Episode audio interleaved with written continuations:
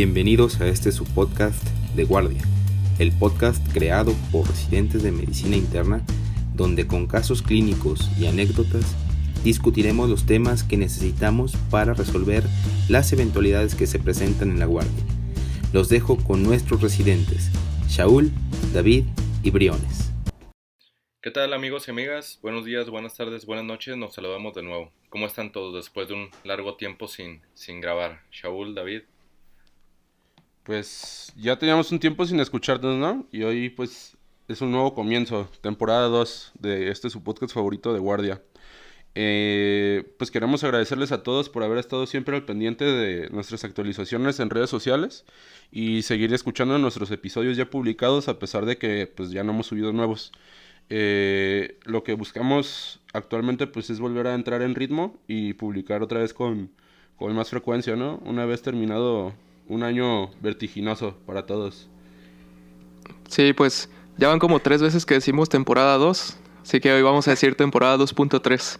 Pero bueno, han sido tiempos ahí medio, medio complicados, han pasado muchas cosas, ya hay micrófonos nuevos, la familia creció, los rangos subieron, David ya sabe poner catéteres, etcétera, ¿no? Pero bueno, ojalá sí ya, ojalá sí ya, ya tomemos otra vez eh, ritmo y pues como tú dices, qué bueno que nos siguieron escuchando, se ha estado moviendo, entonces pues eso también nos motivó a otra vez retomar el proyecto, ¿no?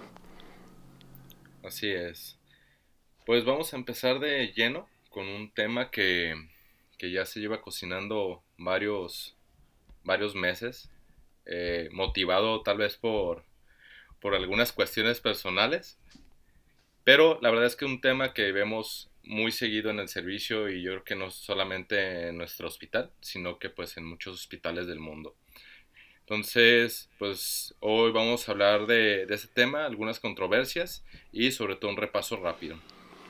Sí, es un tema que frecuentemente vemos en la residencia. Yo creo que eh, al año fácil vemos unos 40 casos. Entonces, sin más preámbulo, pues vamos a valorar a urgencias. Muy bien, pues estás típicamente en tu guardia, ¿no? Tal vez una guardia de domingo, no lo sé. Este, vas a urgencias, te encuentras con los residentes y ellos te presentan a una mujer de 34 años que se conocía previamente sana y su motivo de consulta pues es debilidad. Ella refiere haber estado en su estado usual de salud hasta dos días previos, cuando nota parestesias en ambas piernas, y aproximadamente en un lapso de cuatro horas estas evolucionan a debilidad franca.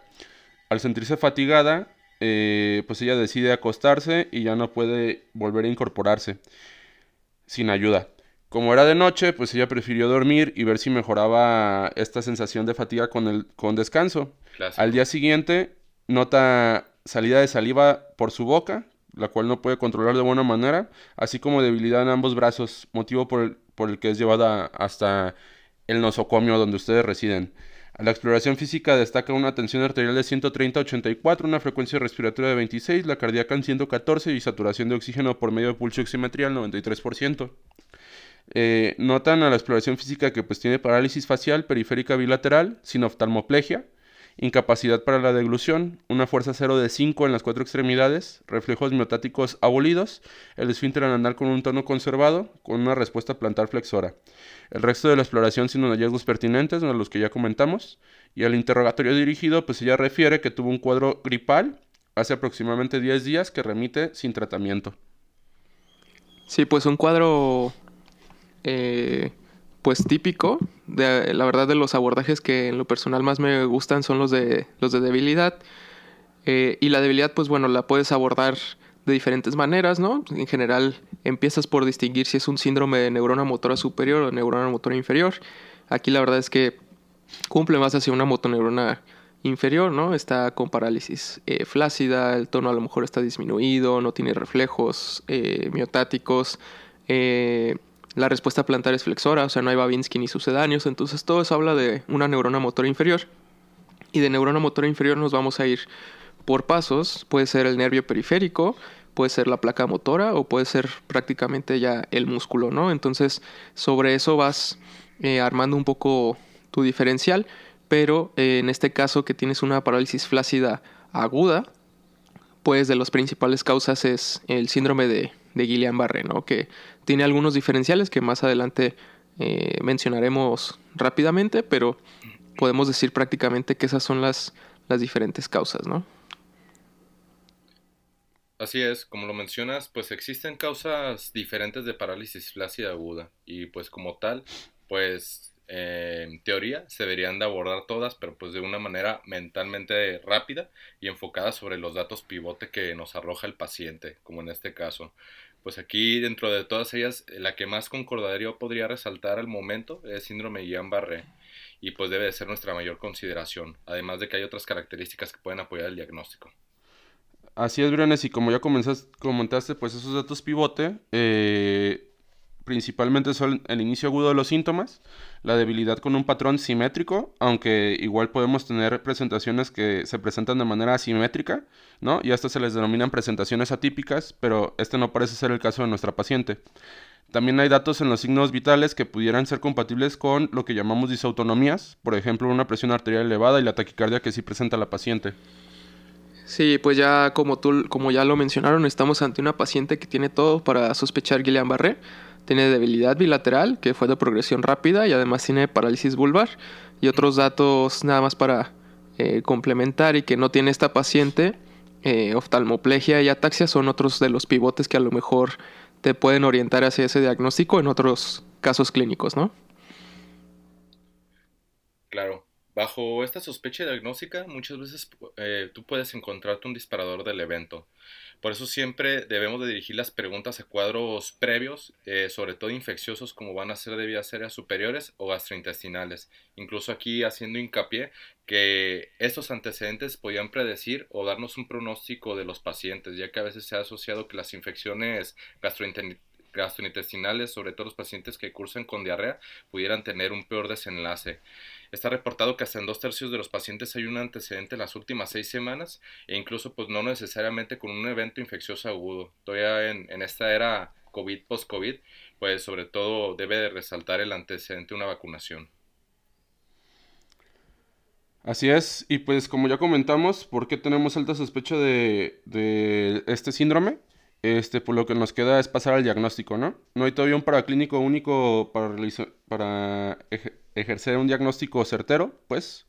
Entonces necesitamos echar mano, a, mano de varias cosas que vamos a explicar a continuación.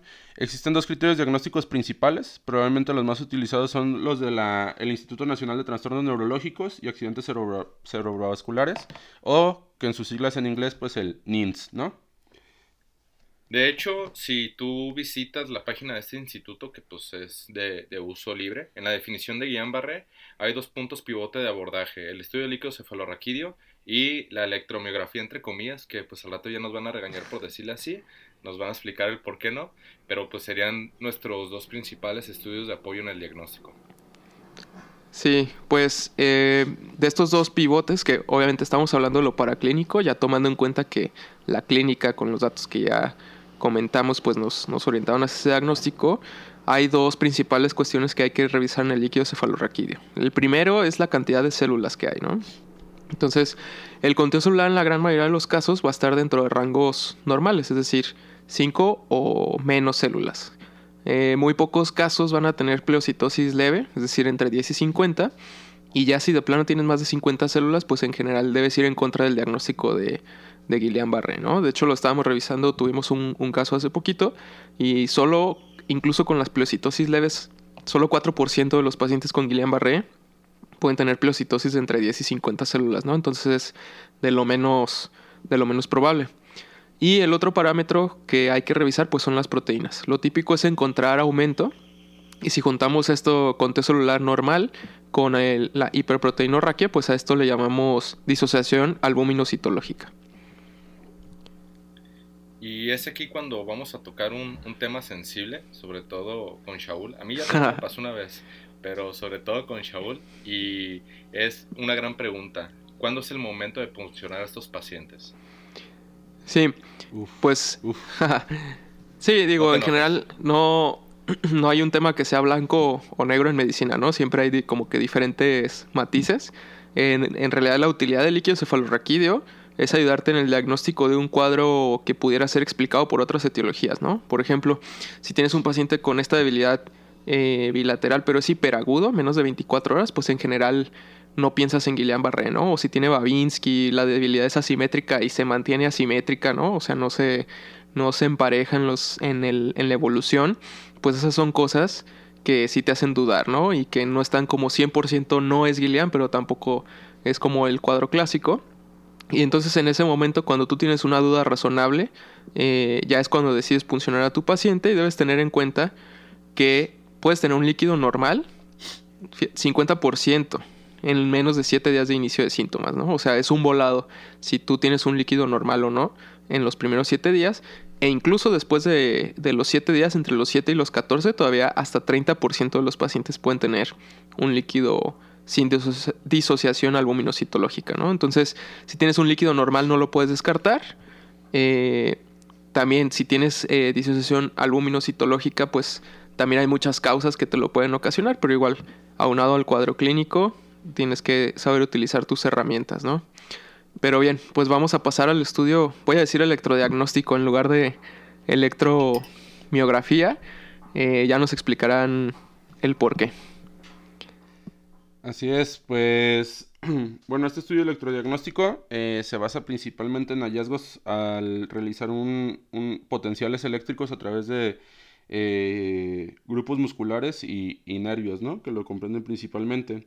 Eh, lo que se va a ver principalmente afectado de manera aguda, que puede ser hasta tres días posteriores, de acuerdo a algunos artículos, son las respuestas F y H que van a estar retardadas, ausentes o impersistentes y ya después se van a encontrar latencias prolongadas y pueden incluso existir bloqueos de conducción.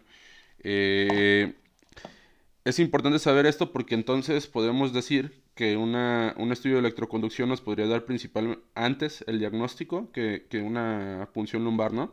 Y, pues así ahorraríamos estar dándole varias punciones lumbares a nuestro paciente eh, sin estar indicadas y también pues es un estudio un poco menos invasivo, aunque sí doloroso, eh, para, ciertos tipos de pacientes. Eh, además, nos pueden ayudar a clasificar la variante del síndrome que tenemos. El patrón de polineuropatía desminimizante inflamatoria aguda, o AIDP, para todos los que somos compas, es más común en el mundo excepto, pues como es claro, pues en tres países que son potencia mundial, ¿no? Y que uno de ellos es el mejor que puede existir. Japón, China y México, de los cuales el mejor es Japón, pues, obviamente. Este mi natal Japón. te, llevo en el corazón. Patrocínanos Japón. Patrocínanos Japón con tus playeras de anime de fútbol. Eh, donde son más comunes pues las neuropatías axonales, ¿no? Claro, se puede clasificar de varias formas el Guillain-Barré. Pero eh, igual para los compas, de las dos principales podría ser Aman, que es el nombre al que nos referimos cuando se afectan principalmente las raíces motoras, y AMSAN, cuando también se afectan las raíces sensitivas. Además de hablar de severidad, también es importante pues lo que mencionamos anteriormente. Eh, en cuanto se relaciona con AMAN, la infección por Campylobacter pues, pudiera ser uno de los encadenantes y también un factor pronóstico en este tipo de pacientes. Sí, eh, pues obviamente, como ya lo, lo, mencionabas, pues el amán ya ves que es también el que se relaciona mucho con el Campylobacter, ¿no? Entonces también está como que esa relación. Y ya hablando ahí de, de relaciones o de puntos importantes, pues voy a rápidamente mencionar el, el síndrome de Miller-Fisher, ¿no? Que se caracteriza por una triada muy, muy preguntada en, en pases y exámenes. No es la triada de la posguardia, pero es otra que debe estar ahí, ¿no? Aguados todos. Entonces la tríada de Miller-Fisher es ataxia, oftalmoplegia y arreflexia. Y si esto le logras contestar bien a tu adscrito o residente que esté llevando el pase de visita, la siguiente pregunta que te harían, casi siempre pues, es qué tipo de anticuerpos son los que vas a encontrar relacionados a Miller-Fisher.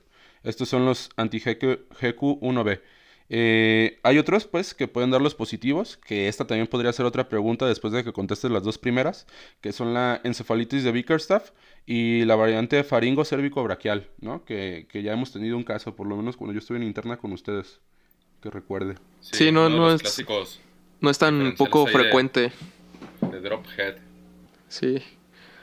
Bueno, pues regresando a, nuestro, a nuestra paciente, Obviamente cuando ya tenemos todo esto, lo que más nos preocupa de alguien que tiene una debilidad y que está progresando, pues es que alcance esta debilidad al esfuerzo respiratorio y provoque insuficiencia respiratoria, ¿no? Entonces, ¿qué te harían, qué factores te harían decidir ir a presentar a esta paciente a UCI Briones? Uf, gran pregunta. A ver, Híjole. Briones. Híjole, pues ahora sí como en Aladdin, ¿no? En un mundo ideal, eh, pues en realidad todos los pacientes con Guillain-Barré, eh, o por lo menos así se menciona en la bibliografía internacional, pues son candidatos a UCI.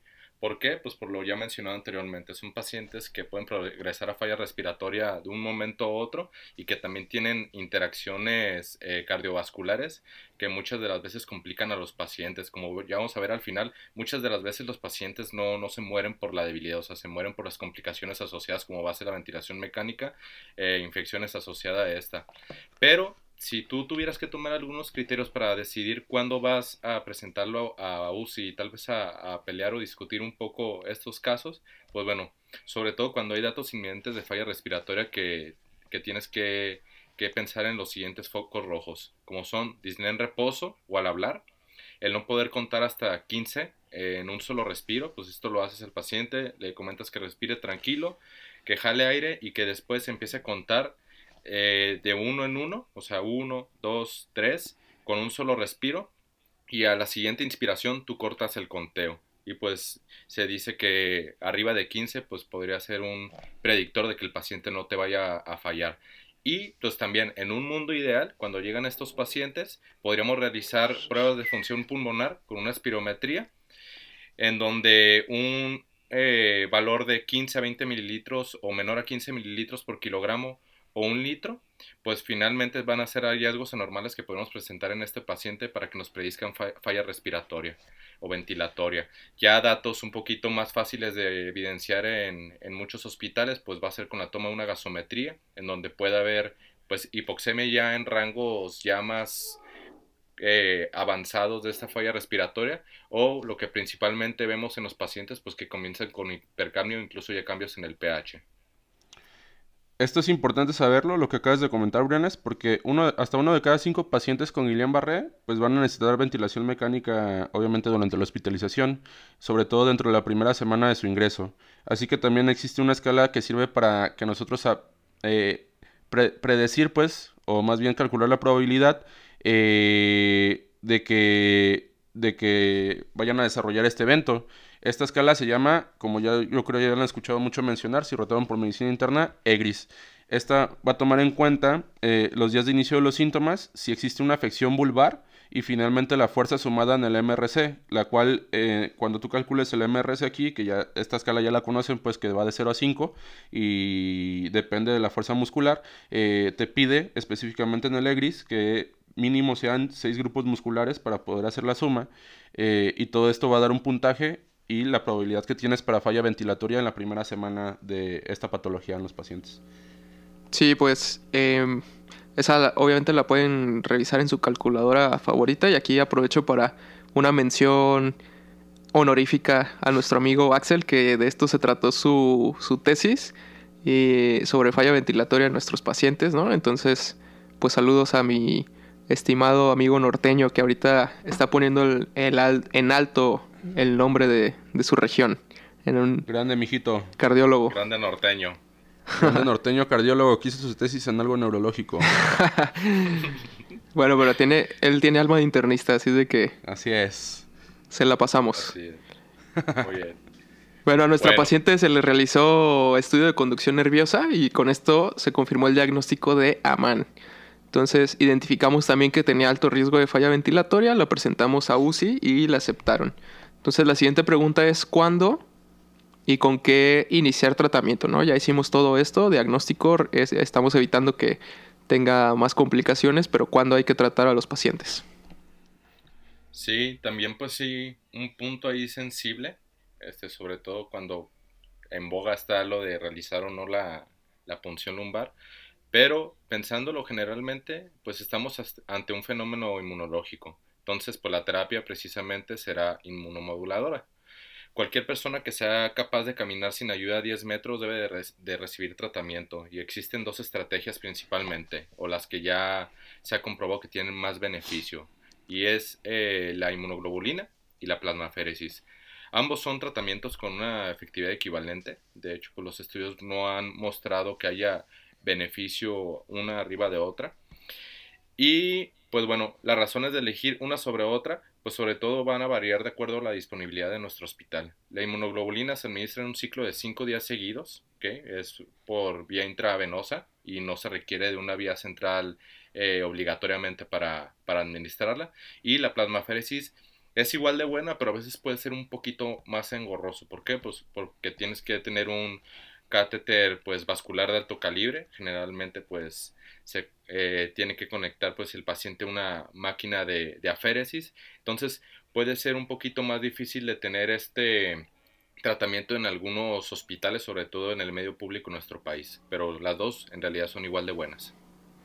Sí, aquí pues sí es importante agregar que lo que sí también te puede dar a favor la plasmaféresis es que te da un poco más de ventana para utilizarla, porque la puedes utilizar dentro de las primeras cuatro semanas del inicio de síntomas, ¿no? Para empezar a hacer los recambios.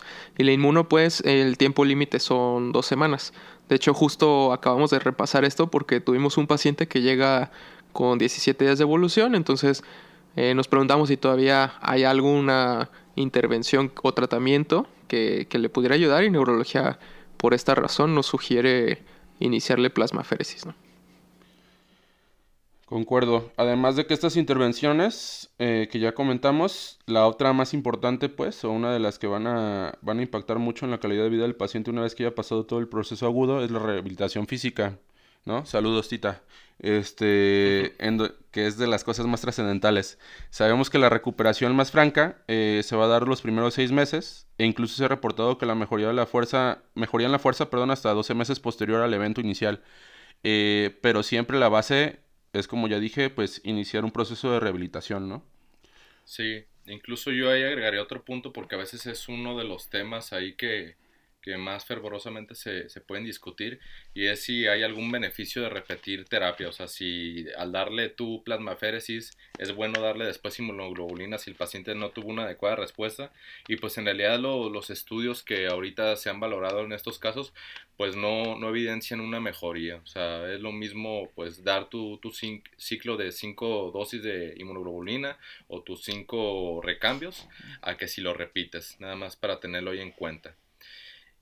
Y pues bueno, con nuestro paciente, pues se mantuvo en uso durante 7 días aproximadamente, baja ya al haber terminado el tratamiento con la inmunoglobulina, inmunoglobulina perdón, y inicia con rehabilitación física para realizar posteriormente la progresión ventilatoria del mismo. Ha mejorado la fuerza del cuello, los brazos y las piernas de manera proximal. Parece que estamos del otro lado, pero no es el momento de cantar victoria todavía, porque pues como ya adelantábamos, dos tercios de de las muertes en los pacientes con Guillain-Barré son en base a la fase de recuperación. Así que principalmente en esta fase es donde nos encontramos en el mayor reto y donde tenemos que estar más atentos al paciente.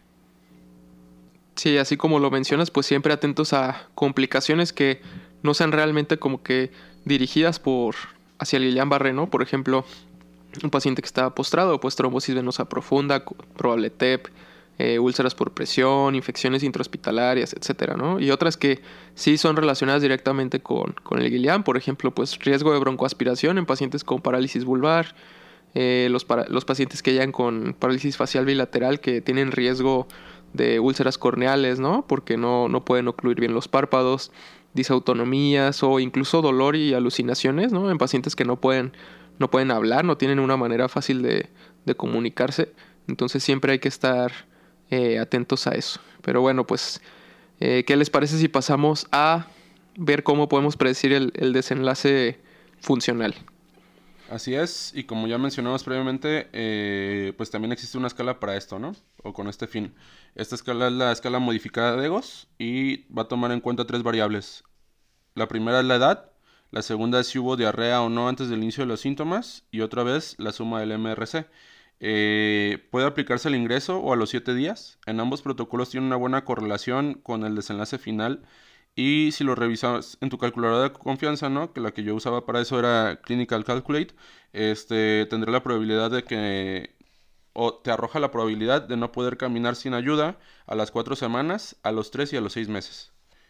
Sí, y pues solamente para individualizar en el caso, eh, nuestra paciente tiene un negos de 9, lo que significa que tiene una probabilidad de no poder caminar sin ayuda a las 4 semanas del 90%, a los 3 meses del 51% y a los 6 meses del 31%. Entonces, pues aquí es donde radica la paciencia y la rehabilitación. Sí, pues un, un escenario bastante difícil en cuanto a lo funcional. La verdad, después de, del R1 y de tener muchos pacientes con, con Guillain, ya le tengo miedo a la fruta callejera, ¿no? Pero bueno, Sí. aguas. Cada... No, y más si está fuera del hospital. Sí, sí, sí, Sí, cuidado. La, de- la del 7-Eleven. a ver si nos patrocinan, ya vamos mencionando varias marcas, ¿eh? Pero... Ahí se, se ven unos cafés. ya se fue. Mínimo, ¿no? Mínimo. Unos Sí. onigiris. Uf, Uf. De uf, nuestro- Sí dan diarrea también. de ¿eh? nuestro natal Japón. Sí. Bueno, pues aquí lo tienen, una revisión rápida sobre una enfermedad que la verdad es más común de lo que creemos y con la que te puedes enfrentar pues tarde o temprano. Entonces, dicho ya esto, pues vamos a pasar a la sección favorita de este podcast, que es el topper. Punto número uno. Identifica los datos pivotes que te puedan guiar en el diagnóstico. Punto número 2. La punción lumbar no es obligatoria en los primeros días por su bajo rendimiento, pero valora realizarla en cuadros de debilidad atípicos. Punto número 3. La terapia no debe retrasarse, sobre todo en pacientes con cuadros clínicos rápidamente progresivos. Punto número 4. Inmunoglobulina o plasmaféresis, ambos con los mismos endpoints, pero cada una con sus pros y sus contras. Punto número 5. Apóyate en las escalas pronósticas como EGOS modificado y EGRIS. La rehabilitación es el pilar del tratamiento.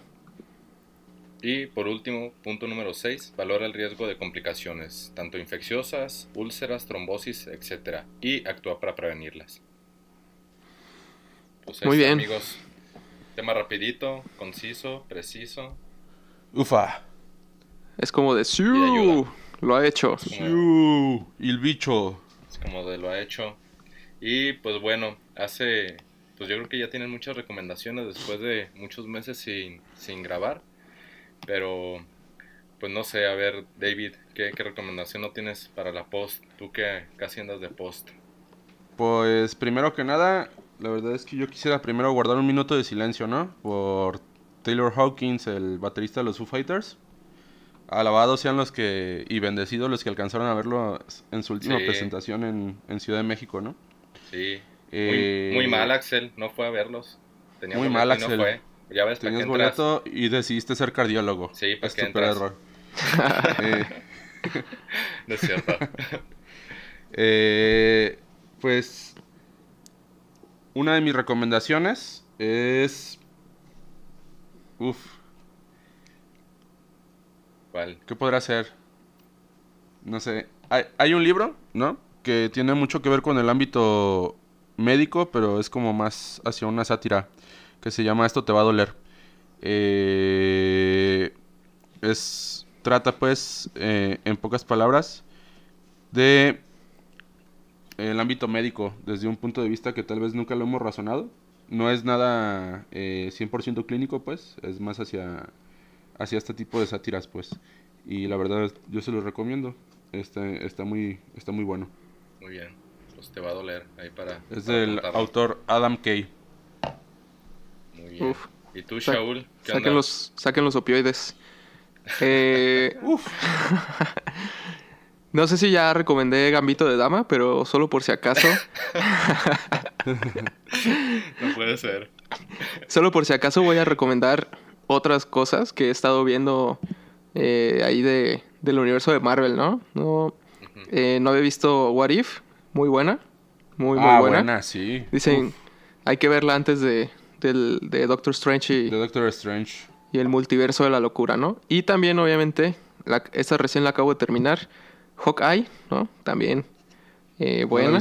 Es buena verla. No, no es como que espectacular, pero sí me parece algo importante darle más protagonismo a este gran personaje de, de Marvel, que para mí es mejor que Iron Man.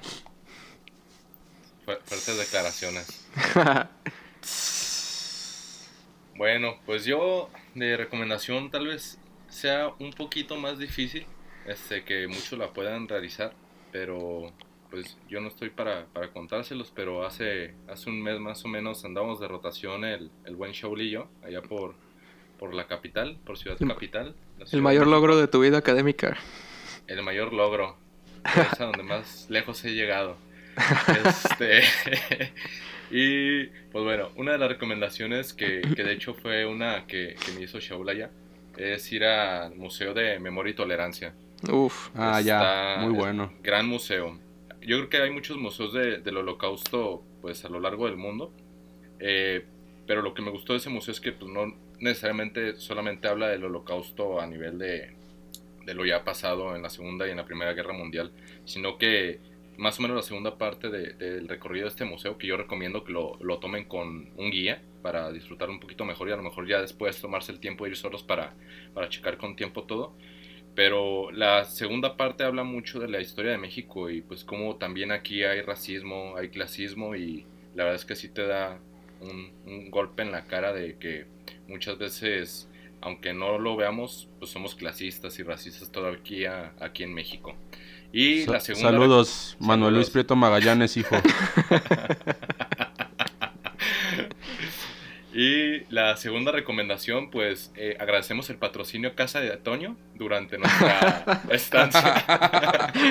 Porque todas las semanas íbamos a comer ahí a Casa de Antonio, gran, pozole. El, el, McDonald's de la Ciudad de México. El, ya hasta te compraste tu cubeta de pozole, ¿no? Sí, la de 40 litros. Grandes, grandes. Lista. Muy bien, amigos, pues Esperemos que, sea un buen inicio de esta segunda temporada. Eh, temporada 2.3. Temporada 2.3, 4. Eh, y pues muchas gracias a todos los que nos escuchan. Eh, las estadísticas pues nos impresionan, porque pues de hecho hemos visto que hemos llegado a lugares que no, imaginábamos. O sea, pues no, no me imaginaba que nos escuchan en Finlandia o cosas así. Saludos Taiwán. Saludos a Taiwán, saludos a Costa Rica, que es de los principales. Seguimos siendo primer lugar en Costa Rica de podcast de ciencia, ¿no? Guardia, eh, gracias por escucharnos. Eh, y pues nada, nos vemos para la siguiente guardia, amigos. Muy bien, bueno, pues nos estamos, nos estamos viendo. Gracias a todos otra vez, gracias a Tita que nos apoyó con esa iluminación de por qué no decir electromiografía y un poco más de explicación de, de qué buscamos ahí en los en los estudios de conducción nerviosa. Y pues bueno. Su rehabilitadora de confianza. Claro. David. Fisiatra, perdón, porque me va a pegar. Este, pues es todo, amigos. Muchas gracias por, por darnos siempre su apoyo. Nos vemos en el siguiente episodio. Buenos días, buenas tardes, buenas noches.